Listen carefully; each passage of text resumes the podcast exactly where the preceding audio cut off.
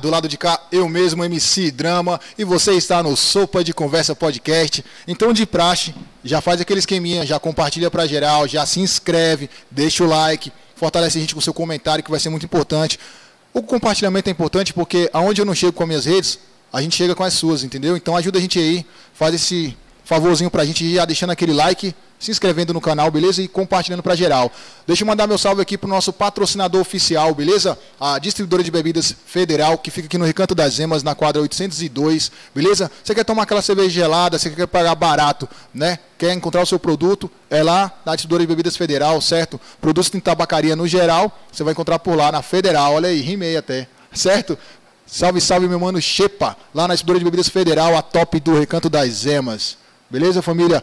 Também quero falar aqui da Mastertech Soluções em TI, infraestrutura de redes, cabeada e sem fio, montagem e configuração de servidores, além de um contrato de atendimento personalizado para empresas. E são duas lojas, uma aqui em Águas Claras, certo? E a outra lá em Goiânia. Então você quer um atendimento profissionalizado aí para arrumar as suas redes aí dos computadores, dar um upgrade nas suas máquinas, pode entrar em contato aí com a Mastertech Soluções em TI a melhor de Brasília, beleza? Também quero deixar o salve registrado aí para outro apoiador aqui, que é a SS Soluções e Serviços, certo? Tá precisando aí de limpeza pós-obra, de impermeabilização, nome difícil, impermeabilização de pisos, certo? É a SS Soluções e Serviços, beleza? Eles também vendem no atacado produtos de limpeza e descartáveis, então já acompanha aí, o Instagram deles vai estar no nosso, na nossa descrição, assim como das outras empresas que eu falei aqui, mencionei, certo? E é isso, SS Soluções e Serviços. Rapaziada, hoje é nosso quarto episódio do Sopa de Conversa Podcast. Estamos crescendo cada vez mais e a nossa meta é ser top 10 de Brasília, certo?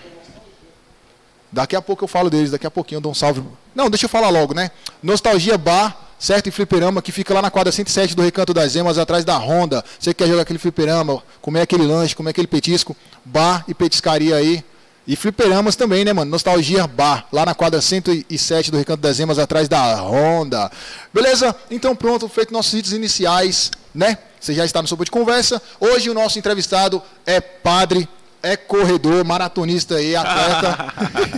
Está aqui com a gente para bater aquele papo, falar um pouco sobre a evangelização, como ele começou essa trajetória de padre, certo? Está com nós aqui nos nossos estúdios, Padre Roger, seja bem-vindo, Padre. Meu querido filho, muito obrigado, é uma alegria imensa estar aqui nesse podcast, estou aqui com muito amor, porque é, eu fui, acho que um dos primeiros convidados que você me convidou para vir participar desse, desse podcast, e eu fiquei assim, muito feliz porque você foi insistente. Padre, nós queremos o senhor conosco aqui no programa, queremos é o senhor aqui no podcast.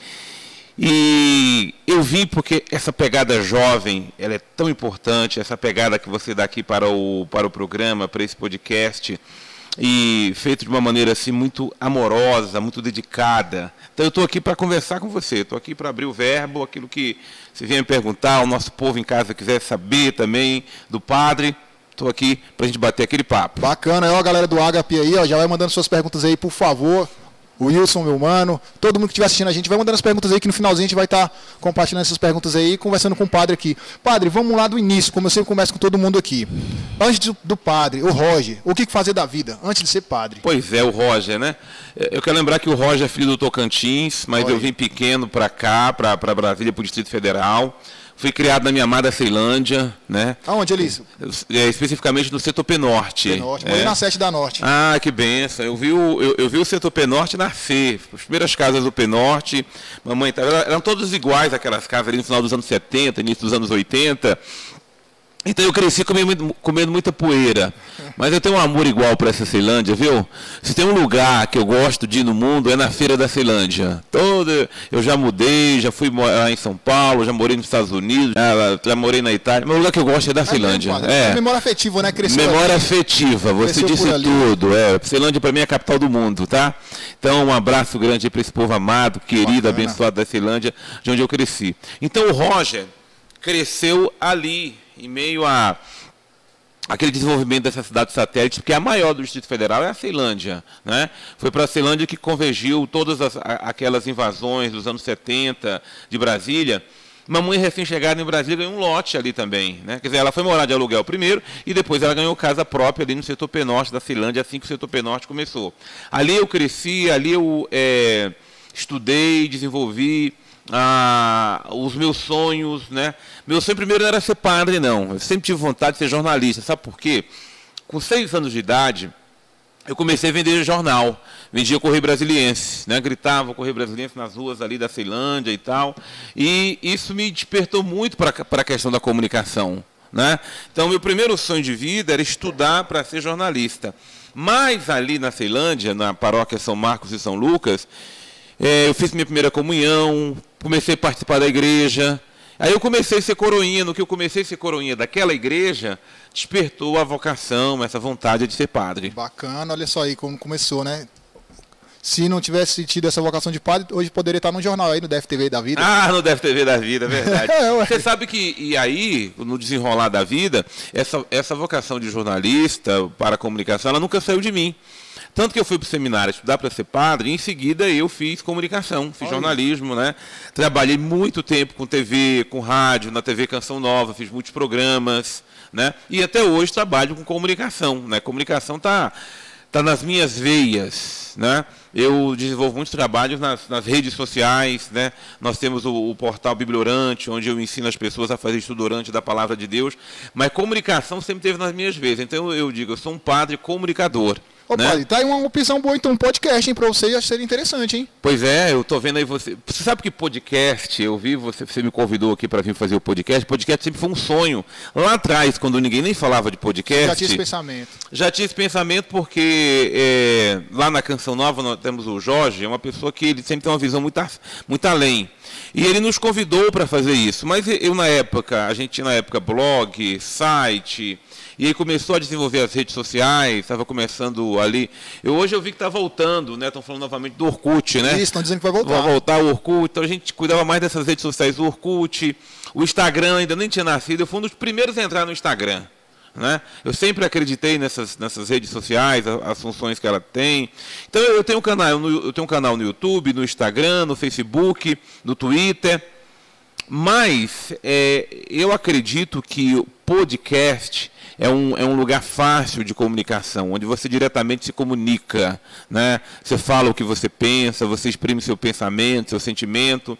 Então você pode ter certeza que em breve nós vamos ter um canal de podcast também. Bacana, né? bacana. E o podcast ele tem essa liberdade de não ter uma regra, de seguir um, um padrão ali. Né? É, isso aí. A gente não tem essa A gente tem uma pauta, eu fiz uma pauta toda, mas a gente não tem essa obrigatoriedade de seguir aquilo retamente. A gente pode sair para outros assuntos, conversar sobre outros temas, né? E no decorrer aqui do papo a gente vai entrando com outros temas, sim, que é importante falarmos. Né? É, e você pode prestar atenção que os grandes canais de comunicação, todos eles estão investindo em podcast. Isso mesmo. Né? Todo mundo está correndo atrás. Mas o podcast, o que é melhor dele é saber que o podcast é do povo. Tá? Podcast é para jovem igual você, idealista, Pô, comunicador, né? que, que, que na liberdade você pode comunicar aquilo que o povo vive, sente, passa. Né? Basta ver a gama de convidados assim diferenciados que você traz aqui para o seu programa. Você tem essa liberdade, né?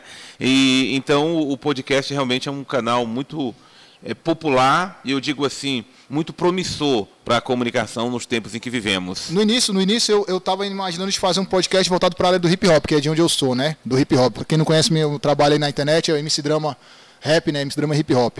E aí eu pensei, vou fazer do rap, mas eu pensei, poxa, se eu fazer só do rap, eu vou ficar voltado só para aquele público ali e um outro que é simpatizante.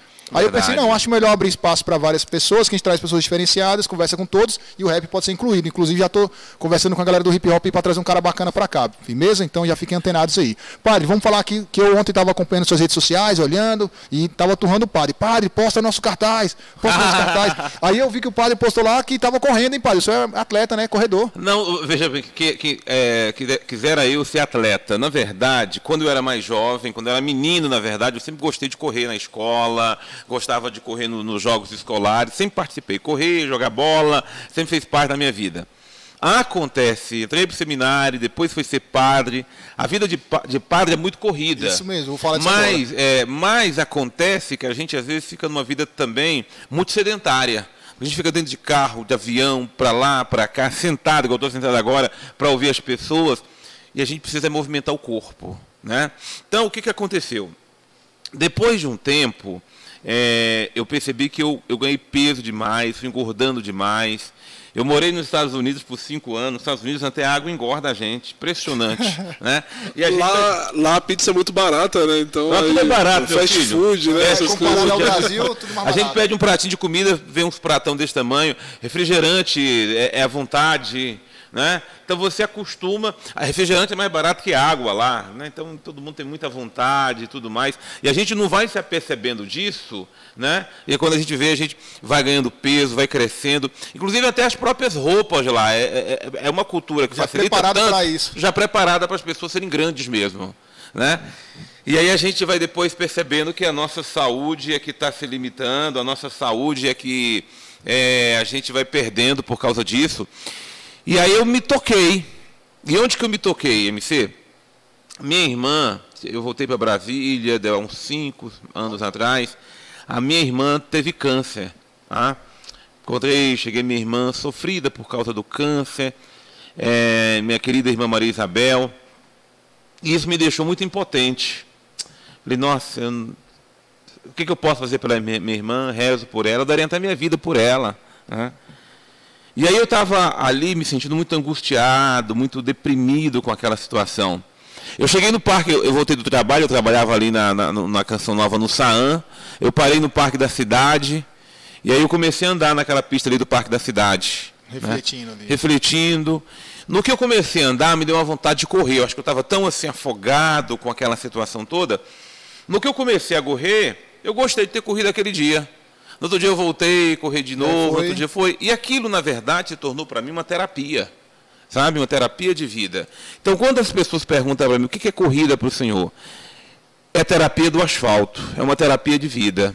É onde eu coloco para fora aquelas angústias, aquilo que eu estou vivendo. Me faz bem emocionalmente, me faz bem fisicamente, né? mas me dá um bem-estar de vida onde eu coloco para fora aquelas angústias todas de vida. Eu penso que nós precisamos lutar muito contra a cultura sedentária dos tempos em que nós vivemos. Né? E, e a gente precisa disso. Gente precisa, nós fomos criados para nos movermos, as nossas pernas, o nosso corpo tem necessidade disso. Mas a gente vive hoje numa cultura tecnológica, robótica, que se a gente deixar, se a gente se prende a tudo isso, e a gente não sai. Não sai, né? verdade. Então, isso aqui é uma benção, né? Nós estamos aqui num canal de comunicação, como é o, o seu podcast, nós usamos nossas redes sociais e tudo mais. Tudo isso é uma benção. Mas a gente precisa, às vezes, deixar isso aqui de lado e fazer o nosso corpo se movimentar. Então, por isso que, para mim, correr é uma terapia de vida, eu cuidar da minha vida, da minha saúde. Cada um encontra em alguma coisa algo bom para poder se beneficiar, né, padre? Sair dos problemas e tudo mais, né? É por isso exemplo, mesmo. A, a minha rotina é baseada no hip hop e agora no podcast. Pra mim é isso que é minha terapia. Conversar com as pessoas, estar envolvida na cultura, entendeu? Falar com o público, falar com artistas, é isso que eu amo fazer. E isso é gostoso, né? Sem preguiça. Sem Amor, preguiça. Bem, não, isso é gostoso. Mas é sedentário ainda, tem que correr, tem que fazer. É, não, você tem que. Aí a gente tem que fazer a. A, a, a gente tem que alternar as coisas, Correto. tem que misturar. Porque isso que você está falando, a comunicação, a gente tem que ter cuidado justamente para isso. A gente também não pode se trancar no nosso mundo. Sim. E um programa como esse seu, uma comunicação como essa sua, ela é muito gostosa porque ela é interativa te permite você mergulhar nos mundos. Né? nas realidades diversas Sim. que as pessoas estão. Você está hoje aqui com o padre, semana passada você estava com um policial, não era? Não, primeiro foi o padre, o padre, o primeiro foi o Sargento Bonina. Sargento Depois Bonina. Depois a, a, Ana Cristina do Rabecão. Veja, então você, você toca em, em mundos diversos, né? O ser humano é essa riqueza.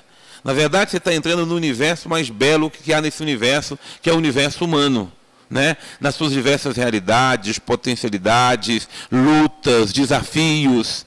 É disso que se compõe a sociedade. Então, um programa como esse seu é, é, é, é, de fato uma verdadeira terapia, né? porque eu tenho certeza que cada um que está aqui junto com você nesse programa é uma escola de vida, né? Traz aprendizados, traz riquezas. Eu fico preocupado, eu, eu até quero entrar nesse assunto aqui com você, que as pessoas hoje estão muito levando as coisas para a radicalização. Né? Então, nesse mundo polarizado onde nós estamos, as pessoas querem puxar muita corda para o seu lado. Mas é muito importante saber quem é o outro. Né? É o mundo que se vive é diferente do mundo daquele, daquele, do que aquele outro vive. Eu tive graça de trabalhar com gente muito rica, com gente muito pobre, e com gente tudo quanto é classe, países diferentes. Eu constato o seguinte: o ser humano é uma riqueza. Né? E a gente precisa cada vez mais interagir com o mundo do outro. Saber que o mundo não se resume a mim, a eu, ao que eu penso, o que eu sou. Não. Existe um mundo muito mais amplo. E isso está na cabeça, no coração de cada pessoa. Acho que a tecnologia fez a gente não prestar tanta atenção na pessoa como ela é, né, padre? Acho que a gente vê muito o superficial das pessoas. É, hoje. você tocou em um ponto essencial, né? Tanto que você fez questão de estar aqui pessoalmente, de interagir, né, se olhar, se ver, se falar, porque realmente a gente, a gente às vezes olha as pessoas para o outro lado da tela. Né? E aí e... Dá, dá margem para pensar muita coisa, dá, né? Com Às certeza. É isso, por exemplo, só para finalizar aqui. Quando eu entrei em contato com o padre, entrei pelo Instagram dele. O padre é bem conceituado no Instagram e muita gente segue o padre, muita gente mesmo.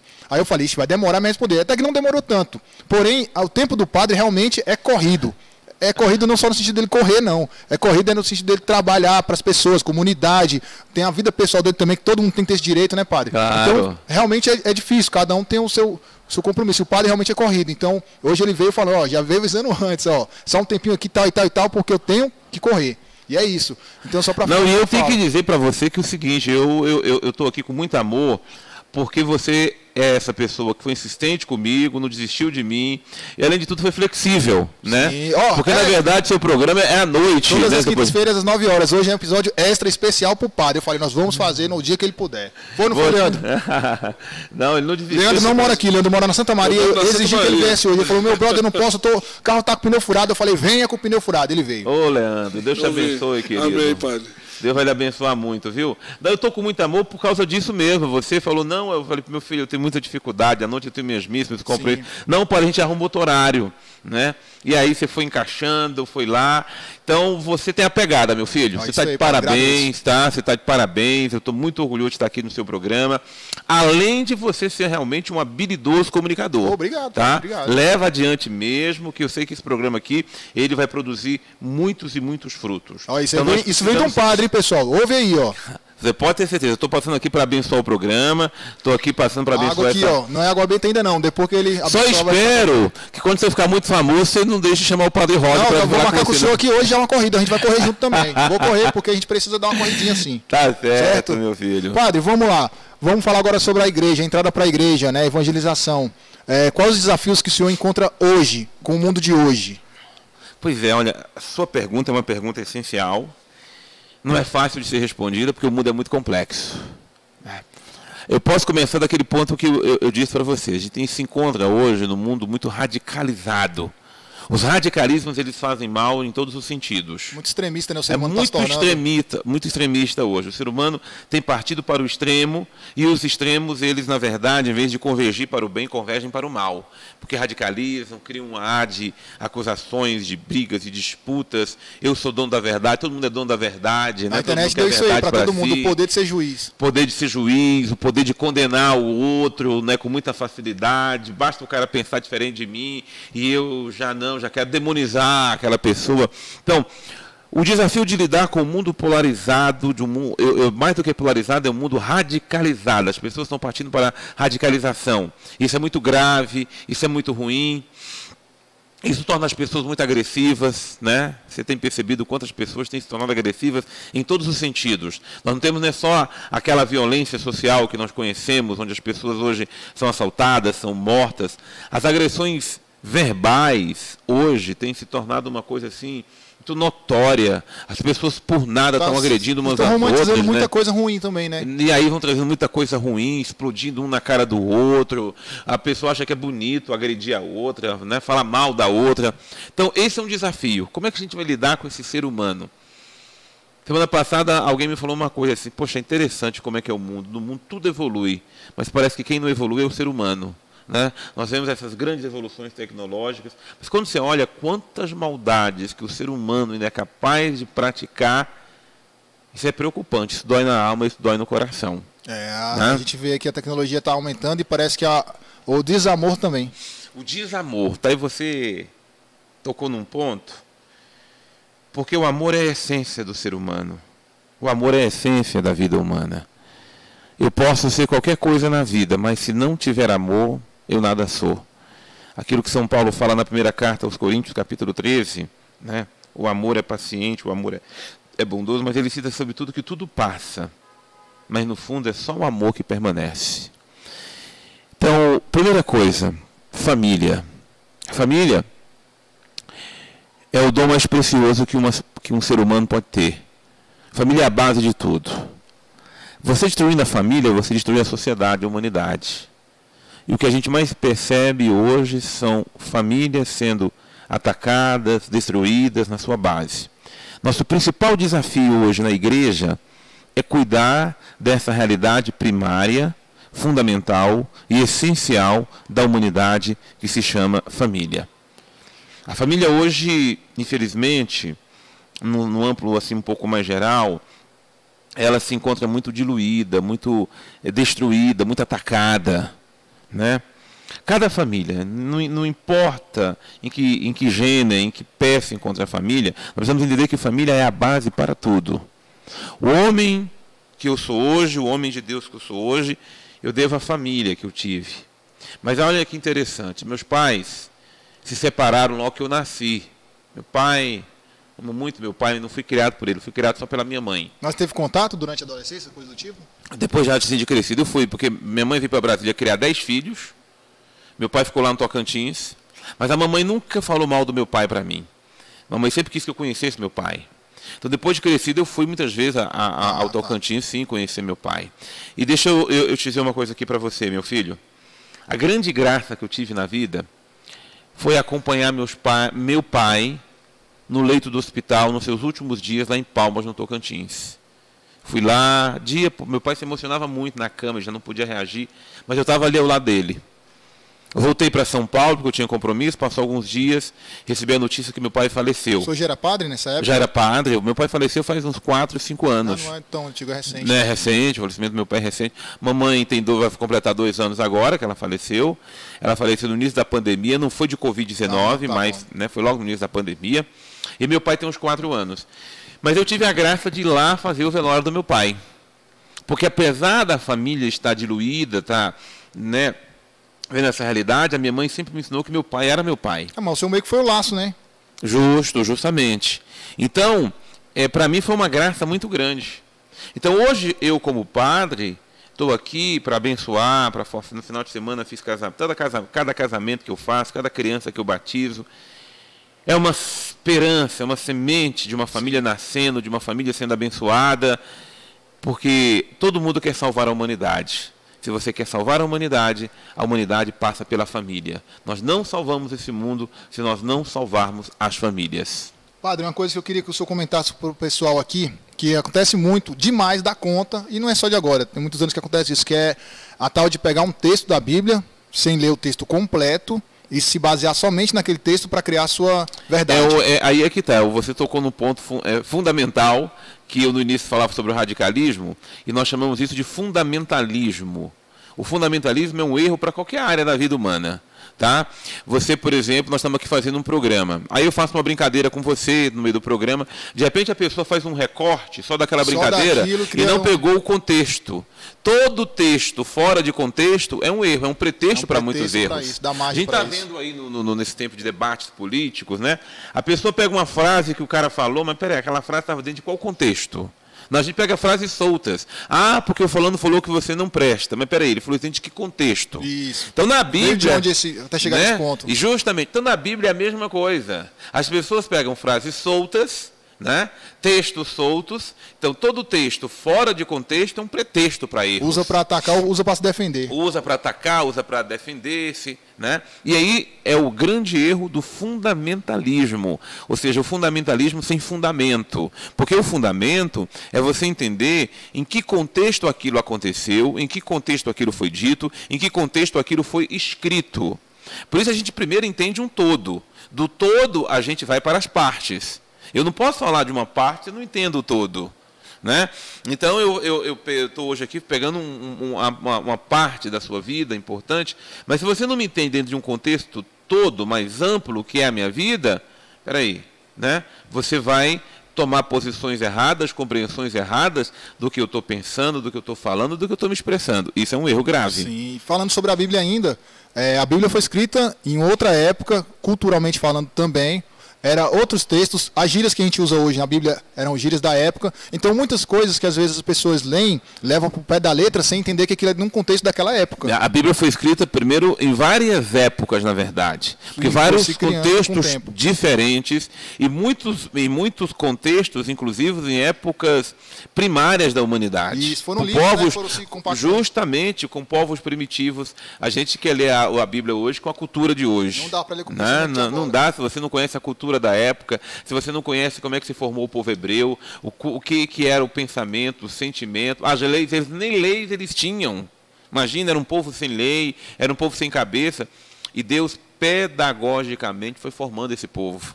Então, se você não entende a pedagogia da vida e agora aqui a pedagogia da Bíblia, né? Você infelizmente vai ter uma interpretação errônea, fora de contexto. Ah, você pega um texto lá ah, que fala que ah, não pode comer carne de porco. Mas qual é o contexto que não pode comer carne de porco? Ah, você pega lá um texto, ah, a mulher não pode cortar o cabelo. Mas que contexto que ela não pode cortar o cabelo?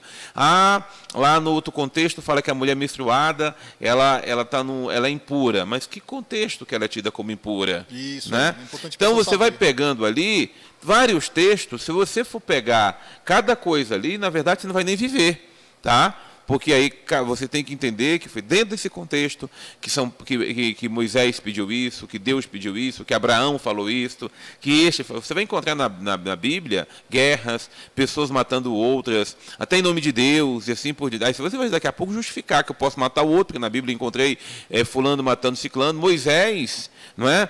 A primeira coisa que ele fez foi assassinar um irmão né, assassinar aquele outro que estava batendo com. Mas qual foi o contexto que Moisés foi- fez isso? Qual é o contexto que o povo vivia aquilo lá? Né? Da- Davi, ma- Davi roubou a mulher A do seu, de- né, do seu pessoal Urias, mulher da de mulher Urias. de Urias.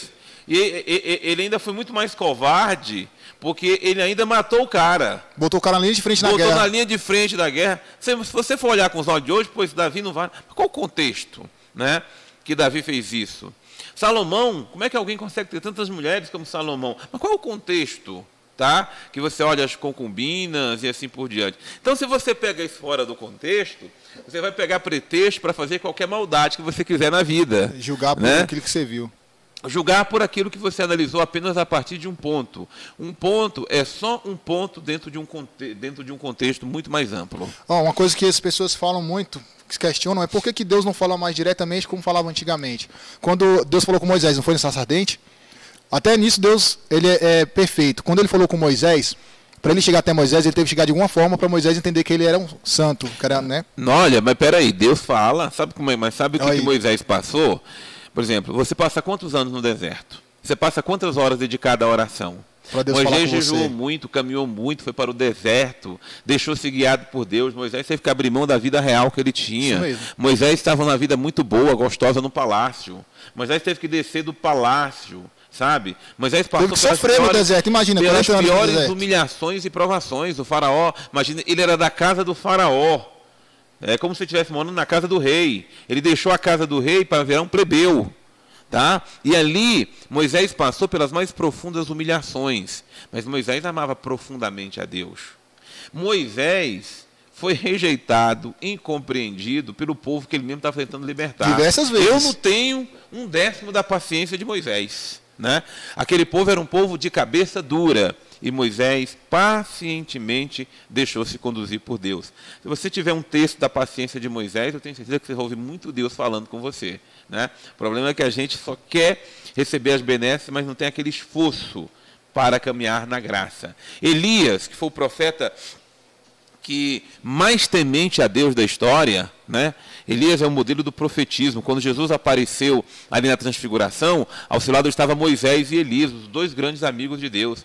Mas olha quantos dias, quantos anos Moisés, desculpa, Elias fez de jejum, Elias ficou na, na montanha sagrada, Elias viveu realmente uma vida ascética, né? Ou seja, uma vida de renúncia, coisa que a gente às vezes não quer viver nos dias de hoje, né? Quer antecipar, né, padre? As pessoas querem antecipar tudo, a graça, e tudo, que e não Deus querem... tem para falar, Deus deixa se conduzir. Tem uma ontem, é, rezando a missa de ontem, na liturgia de ontem, Atos dos Apóstolos, Pedro falou o seguinte: Nós somos testemunhas do que Deus tem feito. Ressuscitou o seu filho. Nós e o Espírito Santo que Deus concede a quem lhe obedece. Se a gente obedece a Deus, ele nos dá o seu espírito. E é pelo seu espírito que Deus fala a nós. Padre, é, para os pais e mães aí, os, os, de primeira viagem, os que já têm mais filhos aí, já está com costume de dois filhos, três, é, enfrenta o mundo como ele é hoje, é, de que forma os pais podem educar os filhos é, de forma é, no evangelho, né? Da vivência de, de igreja. MC, você tocou aqui num ponto, eu falava para você que o nosso principal desafio hoje se chama família. Se você perguntar para mim qual é o principal desafio da família, se chama educar filhos. Nunca foi tão difícil educar filhos como hoje, nos tempos em que nós vivemos. Filho é uma bênção, filho é uma graça, filho é dádiva, filho é dom de Deus. Bendito seja Deus, eu estou aqui porque sou filho do meu pai da minha mãe, você também, nossos pais. Mas educar filhos nos dias de hoje não é fácil, não. Com Deus é difícil. Sem Deus é impossível. Os valores mudaram, né, padre? Se comparar da sua época para hoje, da minha também, dá para perceber que é difícil. Aquilo que você, às vezes, passa anos ensinando, num minuto a internet tira da cabeça, muda a cabeça de uma pessoa. Então, nós vivemos hoje um conflito muito grande de mudança. Não é uma época de mudança, mas nós vivemos hoje realmente uma mudança de época. Nós vivemos realmente uma mudança de mentalidade. E não adianta a gente querer isolar os filhos, porque os filhos que nasceram do ano 2000 para cá, eles são filhos da era digital. O mundo é digital. Não adianta você querer correr, se isolar lá numa fazenda, numa chácara, é, porque o mundo todo ele hoje é digital. Daqui a pouco a gente só vai ler livros nos meios digitais. A gente vai hoje no médico, é digitalmente hoje o médico é, te né? consulta. Já tem consultas online, né? É, você foi no nutricionista, mas antigamente uma consulta com o nutricionista demorava uma hora. Em um minuto ela coloca um negocinho no seu dedo, ela sabe seu peso, ela sabe tudo que tem dentro do seu organismo, ela sabe tudo que você come e assim por diante. Então o mundo hoje é digital em todas as formas e tende a acelerar mais ainda. Padre, a igreja de alguma forma vai se incluir nessa era digital? Totalmente, não, não totalmente. Se a igreja não entrar na era digital, ela pra vai ficar para trás. Ela, a igreja muitas vezes ela, ela, ela se atrasou. Ela, ela, quando começou o cinema, ela demorou a entrar no cinema. Quando começou o rádio, olha que foi um padre, um dos inventores da rádio. Tá? Mas a igreja demorou muito para entrar na rádio. Quando começou a televisão, a igreja demorou muito para compreender a televisão. A igreja está na televisão de uns tempos para cá, mas a televisão começou na década de 50. Né? Hoje, na, na, no meu digital, nos meus digitais, a igreja não está tão atrasada, mas podia estar muito mais inserida do que já está. Graças a Deus, nós temos o Papa hoje, é um dos grandes líderes de comunicação nos meus digitais. O Twitter do, padre, do Papa é o mais acessado. Né, no mundo inteiro, é o líder que tem mais acesso no Twitter é o Papa Francisco. O Papa twitta todos os dias, coloca ali a mensagem do Evangelho, né? Os meios de comunicação da, da, da igreja aí, é, a Rádio Vaticana ela pega hoje no mundo inteiro, mas os próprios meios socia é, redes sociais da igreja. Penso que isso pode ser mais acelerado, isso pode ser melhor. O Papa Francisco é um grande comunicador. Ele disse o seguinte: a igreja tem que ir aonde o povo está. Se você perguntar onde é que o povo está agora, o povo está no celular, o povo está nas redes sociais. Então a igreja tem que estar lá.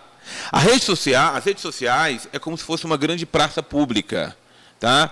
Você vai agora, por exemplo, ali na. na agora não, porque estão reformando ali a, o centro de Taguatinga, Praça do Relógio, né? Correto. Mas olha o que é aquela Praça do Relógio. O que, que tem na Praça do Relógio? Você tem a igreja ali do Pepeu de Socorro, você tem ali a feira né, de artesanato, você tem ali gente vendendo, comércio. A administração é ali também, né? A administração é ali. Você tem prostituição, você tem de tudo. Tem vendedor ambulante, tem loja, tem, tem mendigo tudo, ali.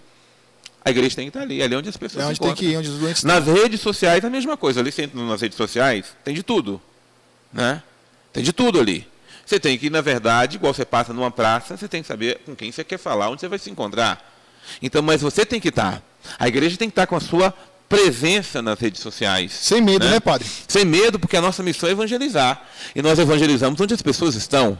Né? Por isso que eu estou lá com o meu canal, no Instagram, não é para o Padre Roger, mas é para a evangelização. Né? É para anunciar. Eu comecei, quero falar aqui para você o seguinte: eu comecei há cinco anos, através do meu WhatsApp, ensinar as pessoas a lerem a Bíblia. que eu tenho que dizer aqui que o católico ele não é muito acostumado com a Bíblia, lê-la pelo menos pessoalmente.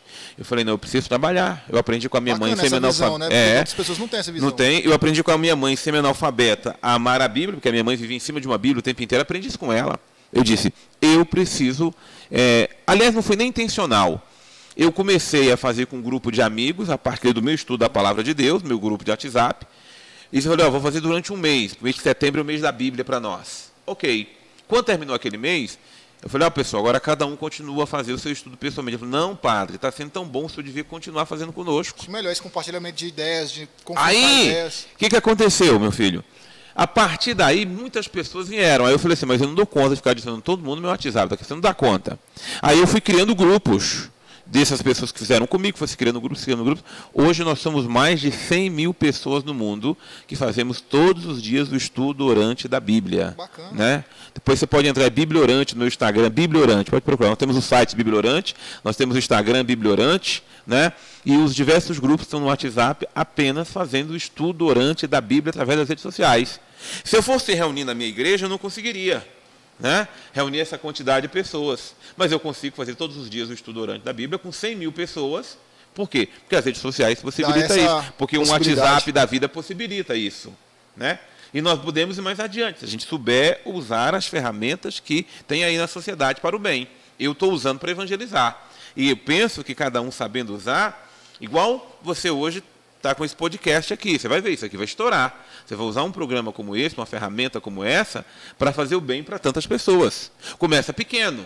Tá? Eu comecei lá com meu, com minha, com meu, meu, meu WhatsApp, com meus cento e poucos contatos. Né? E a gente foi, persistiu. Teve um momento que falei, ah, eu estou cansado disso aqui. Mas como eu estava olhando o bem que fazia para as pessoas, Persistiu. eu falei, eu vou persistir, vou para além do meu cansaço. E depois Deus mandou muitas pessoas que me ajudam, né? Hoje eu praticamente tenho a missão só de fazer o Almilê, mas tem as pessoas que já criam, cuidam já dos tem grupos. Ali uma equipe, né? né? Tem a, a, as equipes, tem um pessoal que cuida do site, cuida do Instagram, cuida do Twitter. Ó, né? então falando aqui que o senhor falou que tem um pessoal que cuida do Instagram, como é o nome da pessoa? A, a que cuida do Instagram, a Franciele. Foi ela quem respondeu?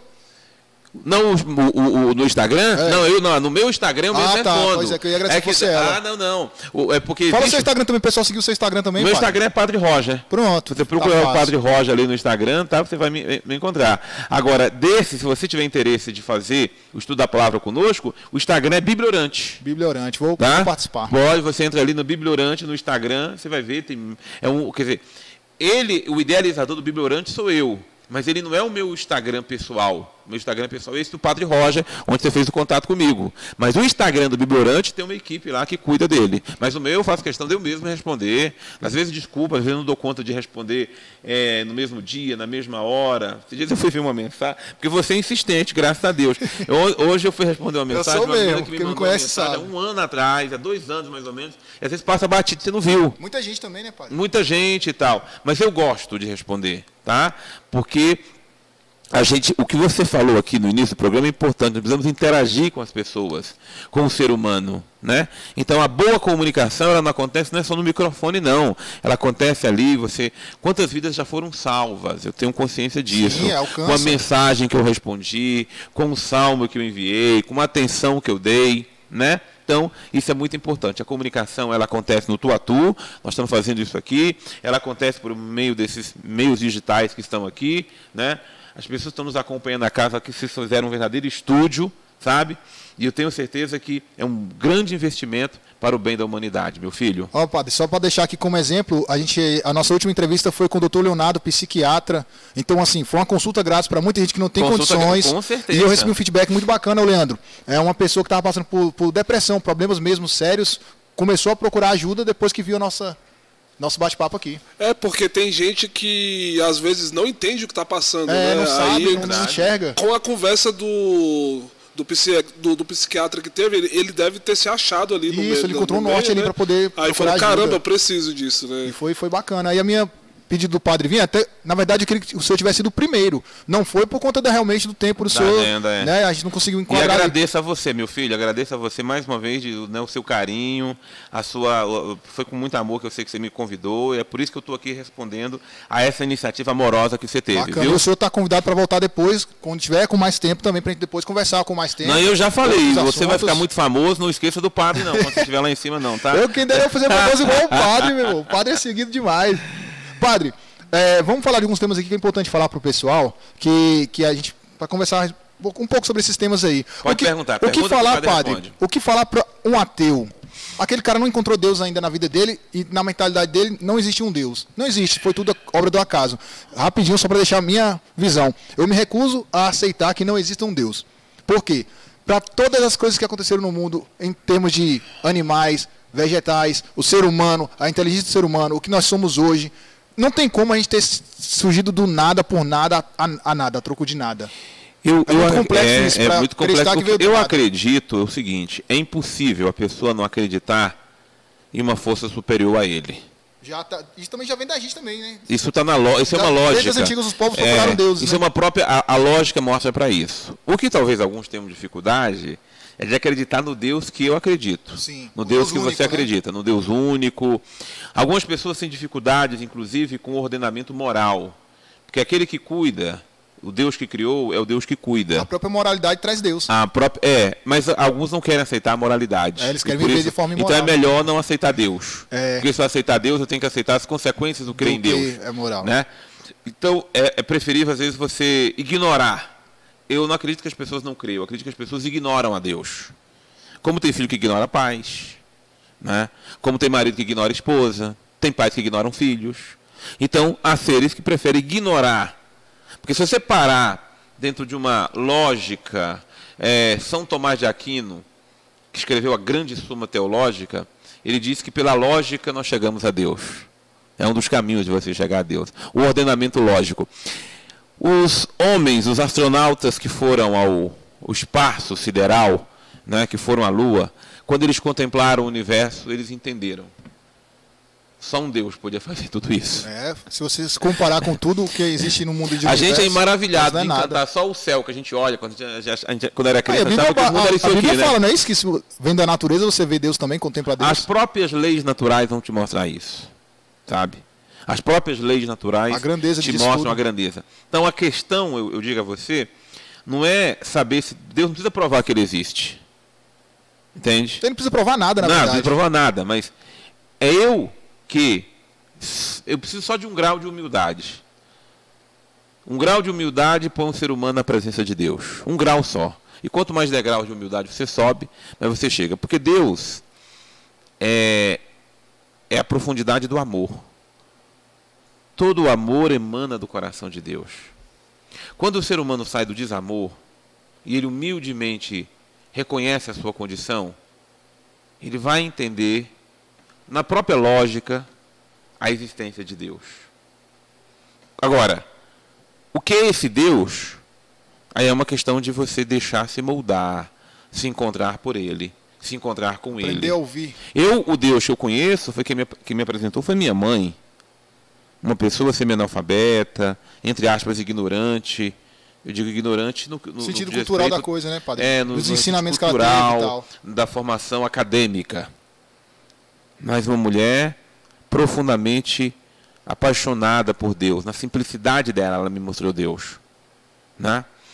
Então, Deus está aí para ser conhecido e se eu, eu- onde eu mais encontro com Deus? Na oração, na Bíblia. Mas eu paro uma hora na natureza só para meditá-la. É difícil, impossível eu não encontrar nas criaturas o ordenamento do Criador, né?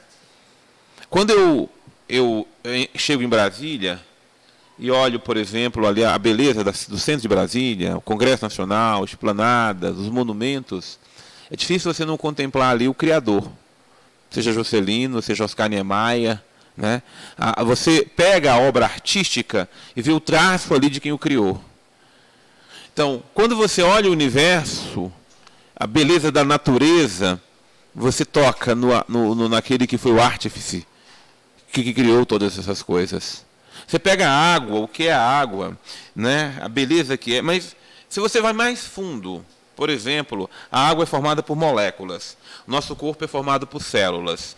Você pega o que existe é formado por átomos. O que é um átomo, meu Deus? É uma potência. O átomo é invisível, olho nu. Mas de um átomo você faz uma bomba atômica. Com toda a potência que há. Meu Deus, é uma grandeza que está para além. É que Deus está tá para além da nossa compreensão humana. Deus não entra dentro da nossa lógica, mas Deus criou a natureza com a sua lógica, que vem de um Criador. Né? Então, eu encontro Deus aí é, na, na, na, própria simplicidade da natureza. Só que quanto mais eu aprofundo nela, na própria. E, eu, e, e é um erro, que talvez um erro que muita gente comete, é querer é, polarizar ou contradizer ciência com religião. É um erro muito infeliz. Porque quem criou tudo foi Deus. Então a própria, natura, a própria ciência ela vem de Deus. Quanto mais eu me aprofundo na ciência, mais eu encontro Deus. A perfeição que a ciência tem. Por isso que eu preciso, preciso cada vez mais aperfeiçoar a ciência. Para entrar naquilo que o Criador criou, o, Criador tudo criou com uma lógica. Então a ciência é aquilo que eu faço para eu entrar na lógica das coisas criadas. A, por que, a ciência não atinge Deus? Porque Deus não é um objeto que você pega e coloca Porque no laboratório para é, estudar. É. E Deus não é uma criatura, Deus é o Criador. A ciência, ela vai nas coisas criadas. Isso todo o universo né, que está aí é que você pode compreender, porque isso é criação de Deus. Tem gente que usa, meio que usa a ciência para tentar refutar Deus, né? No, hoje em dia. E é, hoje é, é, é, um é erro, é um erro ilógico. É. Porque a ciência é o contrário. É eu, quanto mesmo. mais me aproximo da ciência, eu gosto do avanço da ciência, me aproximo de Deus.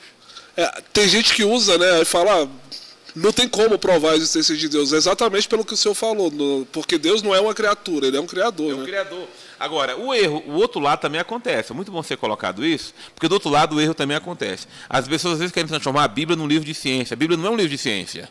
Quem tem que explicar a, a, biolo, a, a biologia do ser humano e assim por diante é a biologia e os campos da ciência.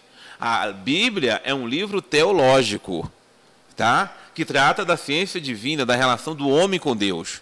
Mas você querer explicar as coisas do mundo a partir da Bíblia está errado. Tá? Cada coisa no seu campo. Por exemplo, você trouxe aqui semana passada um psiquiatra. Correto. Tá? Um psiquiatra, a psiquiatria é uma ciência maravilhosa que estuda a mente humana, como é importante compreender a mente humana. Nós, nós não conhecemos nem 10% da potência da mente humana. Por isso que a, a, psiquiatria tem que desenvolver mais, a psicologia tem que desenvolver mais, por isso que a biologia tem que desenvolver mais. Como eu rezo pela medicina, gente. Quantas doenças, quando a medicina evolui, quando ela trata, que maravilha que é. Agora, eu não posso pegar a Bíblia e transformar a Bíblia como se ela fosse um livro de biologia, de química, de física. Você vai tirar o contexto dela, né? Você vai tirar aquilo que é a função dela, cada coisa no seu lugar, e no fundo, todas as coisas convergem para Deus. Bacana, padre. É, Leandro, tem algumas perguntas aí para a gente fazer para o padre? Deixa eu fazer um aqui logo, padre. É, é, eu tenho, eu tenho uma, uma situação que é o seguinte: as pessoas que são contra o texto ou não querem rezar o texto, o porquê rezar o texto, padre? O texto é uma oração maravilhosa. Você pega, por exemplo, a Bíblia, ela tem 150 salmos. O texto, quando foi começado, nós chamamos, na verdade, de rosário, significa 150 rosas. Foi por monges, criado por monges? Por monges, né, que criaram pelo seguinte. É, os salmos é, a Bíblia foi escrita no seu original, no, no, no, no, primeiro Antigo Testamento, no hebraico, né, a língua dos hebreus, e o Novo Testamento no grego e no aramaico. Depois ela foi traduzida para o latim. Muitas pessoas não sabiam latim, então não tinham como rezar os 150 salmos. Então, como não conseguiam rezar 150 salmos, rezava, oferecia a Nossa Senhora 150 rosas. Cada Ave Maria uma rosa oferecida a Nossa Senhora. Mas não é uma questão de rezar 150 Ave Marias.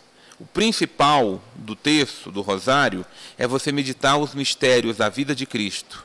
As Ave Marias são apenas uma música de fundo, né? que você coloca ali, mas o que vale é aquilo que você está meditando. Primeiro mistério gozoso, o anúncio do anjo Gabriel à Nossa Senhora. Ali começou a nossa salvação. Então nós, nós contemplamos esse mistério e colocamos ali de fundo dez Ave Marias para contemplar. Depois você vai entrar o nascimento, de, a visita de Maria e Isabel, o nascimento de Jesus. Você vai entrando nos mistérios da vida de Jesus que estão na Bíblia, tá? E ali juntamente você vai rezando com Nossa Senhora para você crescer. Então, o que as pessoas na verdade não sabem, a nossa mente é muito agitada, né, é contemplar. Quando a gente aprende a contemplar, o, o, o texto, o rosário, se torna uma bênção. Então o segredo está aí, na contemplação, tá aí, na do, contemplação dos mistérios. na meditação dos mistérios. Não é simplesmente uma repetição de Ave Maria. É que nós, da cultura ocidental, e sobretudo nós latinos, nós não somos pessoas muito centradas. Nós somos muito agitados por natureza. O texto é uma oração meditativa e contemplativa. Ah, Então, fica enfadonho você ficar repetindo 150 Ave Marias. Mas fica profundo você meditar 150 mistérios, da, ou desculpe, 15 mistérios da vida de Cristo e tendo a Ave Maria como fundo, para você não se perder, para você não distrair. Nossa Senhora está rezando com você aquele mistério da vida de Cristo né, na nossa própria vida. Bacana. Padre, outra pergunta que todo mundo que é padre ou pastor recebe essa pergunta e não sei se o senhor já recebeu, mas deve ter recebido. Tatuagem é pecado? Não, a, a- a gente, volto a você. A questão do mundo são os nossos radicalismos, os nossos extremismos. A tatuagem não é pecado. O que tem que se analisar sempre é. Minha mulher vai se encher de tatuagem agora. não, o que, tem que se, o que tem que se olhar primeiro é saúde em primeiro lugar. Tudo aquilo que ofende a Esse minha é dignidade. o, o propósito daquela tatuagem? É, talvez que eu quero chegar nesse ponto aqui, tá? Primeira coisa, saúde. A tatuagem me prejudica, ela faz mal para o meu corpo, ela prejudica a minha saúde. Então isso não é o padre que responde. Quem tem que responder é quem faz e o médico. Ora, se aquilo lá for uma coisa que é, é cancerígena, como alguns querem dizer, isso eu não posso responder. Sim. Quem tem que responder é o que é usado para fazer a tatuagem, cada um usa coisas diferentes e assim por diante. Então essa é a primeira coisa. Segunda coisa, o que, que eu quero com a tatuagem? O que, que eu quero expor?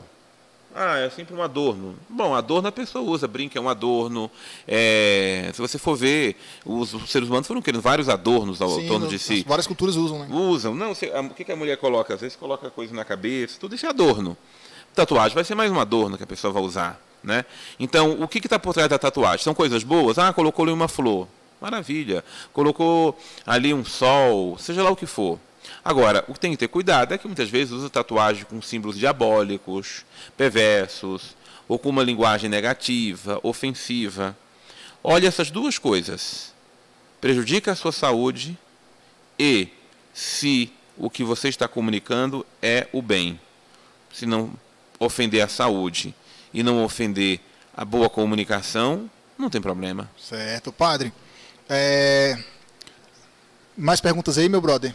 Temos, temos duas aqui que são interessantes. Antes das perguntas, temos aqui no chat aqui a Gisele Bezerra e o Antônio do Nascimento. Eles são tios do, do, do Ítalo, aquele menino que vem aqui. Ah, sim, vez tio em do. Ítalo. Salve, Ítalo. Tamo junto. E ele falou que os tios deles acompanham muito seu trabalho e, se fosse possível, pediu para você mandar um abraço para Ah, mas eles. com muito amor. Como é que chama o tio deles? É, Antônio Nascimento e Gisele Bezerra. O Antônio Nascimento, José Bezerra, um abraço grande. Que bom que vocês estão acompanhando o Padre Roja. Às vezes me acompanham pela homilia diária, ou acompanham pelo Bibliorante. Né? E eu mando um abraço para vocês e convido vocês, inclusive, para conhecer minha paróquia, que é aqui do lado do Riacho do, do Recanto das Emas, tá? Eu estou aqui no Riacho Fundo 1, na paróquia São Domingos Sávio. Quando vocês puderem, apareça por lá. E já vou aproveitar seu programa para divulgar aqui a nossa Pode divulgar, festa, viu? vontade. Pode no, divulgar. no, no, no, no outro final de semana vamos ter a Fala nossa data, festa do a padroeiro. Fala a data porque fica salvo e depois o pessoal sabe qual é a Isso, data. a nossa festa do padroeiro é no final de semana 13, 14 e 15 de maio. 2022, Tá? É, 13, 14 e 15 de maio, festa de São Domingos Sávio, lá no Riacho Fundo 1, na paróquia São Domingos Sávio. Vamos ter algumas atrações culturais, que ainda não estamos certos, mas vamos Ei, ter. padre, eu sou cantor, atrás. eu canto hip hop gospel, Ah, deixa eu ir lá depois, hein? lá, então. Eu canto rap gospel, comecei na igreja católica, no Que grupo bênção. jovem eh, São Gabriel Arcanjo, sou grato, salve pro Anderson, Alan, Alex, meus amigos de igreja aí. Que benção, meu filho. Eu quero levar você lá então. Então, vamos lá, sim. Hip hop católico, olha, Olha coisa importante. Também o padre não tem como correr, né? Tá ao vivo, é? Brincadeira, Mas excelente. Não, no- no- é bom saber que estamos ao vivo, mas é o seguinte, eu aprecio demais as expressões culturais. Bacana. É Demais. E tudo aquilo que você usa para fazer o, o bem, então o hip hop atinge muita juventude.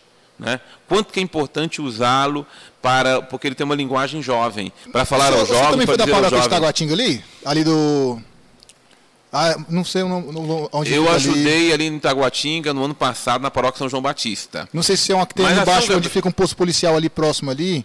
Não, a, a, São João Batista é ali na Taguatinga Norte, onde hoje está o Padre Catê. Mas você está falando aqui da São Gabriel, eu, antes de ir para a Canção Nova, passei um tempo aqui na São Gabriel, quando ela ainda fazia parte da São Miguel, na época do Padre Giovanni. Vixe, é bem antiga. É, antiga. Antes era uma paróquia só no Recanto das Gemas. Né? Padre Giovanni. As 800 estavam começando, eu, eu fui lá ajudar a evangelizar nas 800. Né? Hoje o Recanto das Gemas já tá é, imenso. Um, é um imenso. Já, só paróquia já são três. Né? E você então começou ali. Você fez parte do Josa, Josac? Não, não, foi do Jusga. Jusga. Jovens Unidos Ação Gabriel Sim, Arcanjo. então, foi, aquele, o Jusga, quando iniciou ali, tava ali, no, ajudei muito o pessoal do Jusga. Aí depois eu casei, aí fiz parte do Agape também, que é uma. uma... Excelente, meu filho. Muito bacana. Para quem, ó, que pessoal que é casado aí na igreja, quiser participar de, um, de uma comunidade muito bacana, procura na sua igreja aí a respeito do Agape. É bacana demais, fiz bons amigos lá, a gente se encontra sempre. Muito bacana mesmo que coloca as famílias no evangelho, coloca as famílias no caminho de Cristo, incentiva as famílias, entendeu? É muito bacana. Tem mais perguntas aí, meu, meu brother? Temos. É, o Alan J mandou um aqui, ó. Salve, Alan. É, teologica, teologicamente, sabemos que a política sempre esteve presente na Bíblia. É, presente na história bíblica. E no contexto político atual do Brasil, existe um lado certo ou errado? Muito boa a sua pergunta. é a do Alan, né? Esquerda, né? É, é do Alan. Né? É, esse é do Alan, né? Bom, primeiro ele falando do contexto é, realmente bíblico, né? É, o, o, os reis, a monarquia instituída em Israel foi instituída por Deus. Então, Davi foi rei segundo o coração de Deus, Salomão foi rei segundo o coração de Deus, Saul, que foi o primeiro rei de Israel, foi por Deus, mas depois Saul pisou na bola e Saul foi destituído e Davi, já ainda menino, foi escolhido para suceder Saul. Bom, então há um contexto político ali. Agora, a política ela é um bem necessário. Agora, o problema é o contexto politizado ideológico, que a gente tem que ter muito cuidado.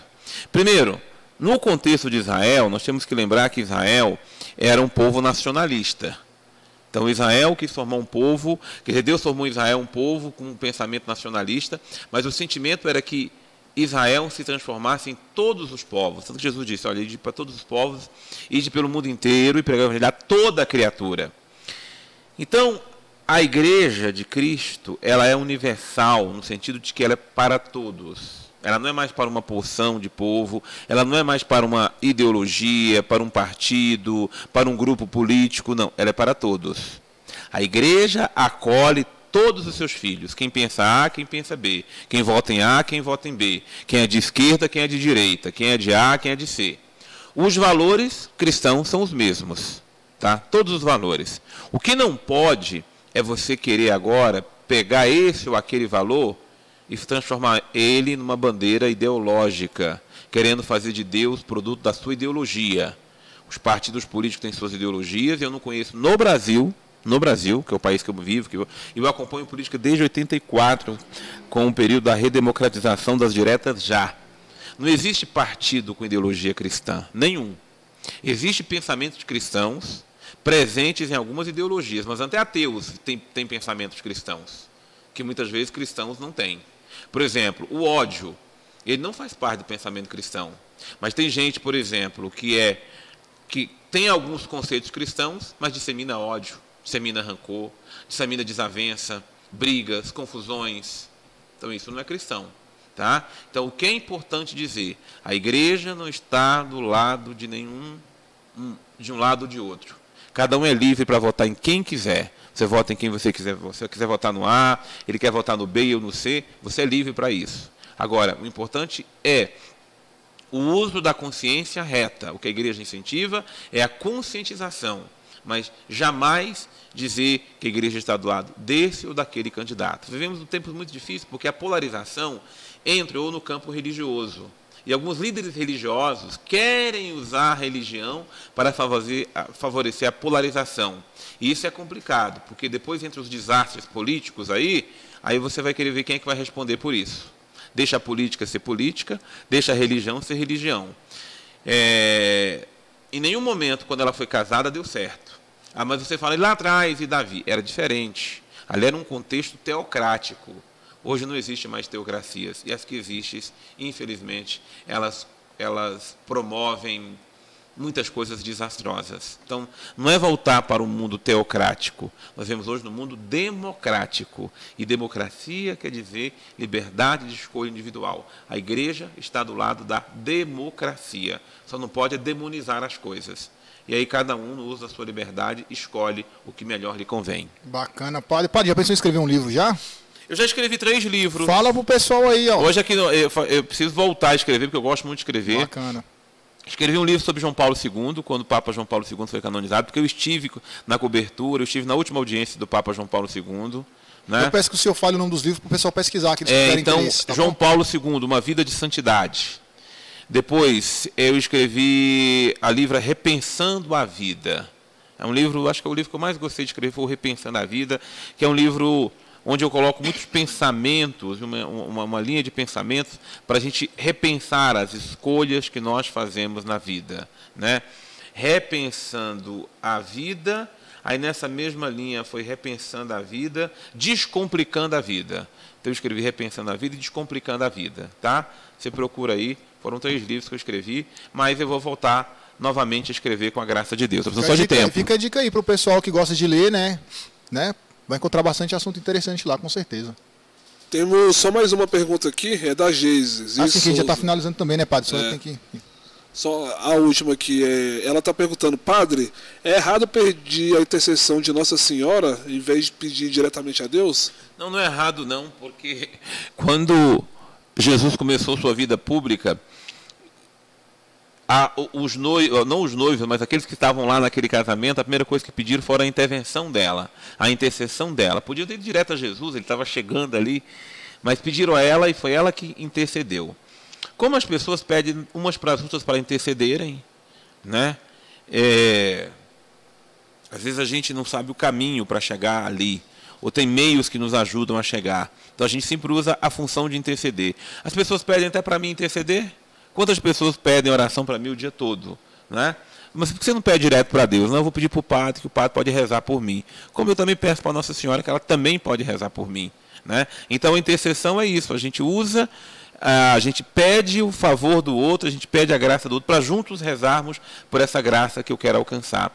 Nossa Senhora tem uns méritos. Quando você pede para um padre ou por um pastor, você acredita nos méritos que esse padre ou esse pastor possa ter na oração. Então quando a gente pede para Nossa Senhora, nós acreditamos nos méritos que ela tem de ser a mãe de Jesus, de ser a serva de Jesus, discípula de Jesus, para que ela também interceda por nós. Bacana, padre. É, já estamos chegando no nosso final aqui, né? Porque o padre não tem tanto tempo assim disponível, porque ele tem outras coisas a fazer importantes, certo? Eu agradeço o senhor, padre, de coração, por ter Nossa, vindo. passou tão rápido. É rápido, hora, né? Olha é rápido, é rápido Porque demais. Você, teu papo é bom, é gostoso. Valeu. O seu podcast é muito abençoado, tá? Eu só quero dizer a você que estou à disposição, mais na frente para voltar aí. A gente vai marcar assim com mais tempo para o senhor vir para a gente bater outros assuntos também, bater um papo sobre outros assuntos, que é muito importante. E tem muita gente que tem curiosidade sobre outros assuntos também, sobre padre, sobre os temas que são relacionados à Igreja Católica, que quem é de fora da Igreja Católica às vezes não compreende, não entende. Entende? Então depois a gente vai falar sobre isso, certo? Então meu, meu agradecimento ao senhor. Pessoal, não deixe de se inscrever no canal, não deixe de compartilhar, de deixar seu like, seu comentário, que é importantíssimo. Você que assistiu é, é, esse nosso bate-papo aqui, faça isso, ajuda a gente a crescer cada vez mais, porque com certeza com a sua ajuda a gente vai chegar cada vez mais longe. Padre, para a gente encerrar, queria pedir para o senhor fazer uma oração por nós aqui do nosso podcast e o pessoal que está em casa, por favor. Quero primeiro pedir Deus abençoar você, abençoar vocês dois, que estão trabalhando com muita eficácia, coragem, ousadia, produzir esse programa. Eu tenho certeza que ele vai chegar muito longe, vai fazer bem Amém. a muitas pessoas.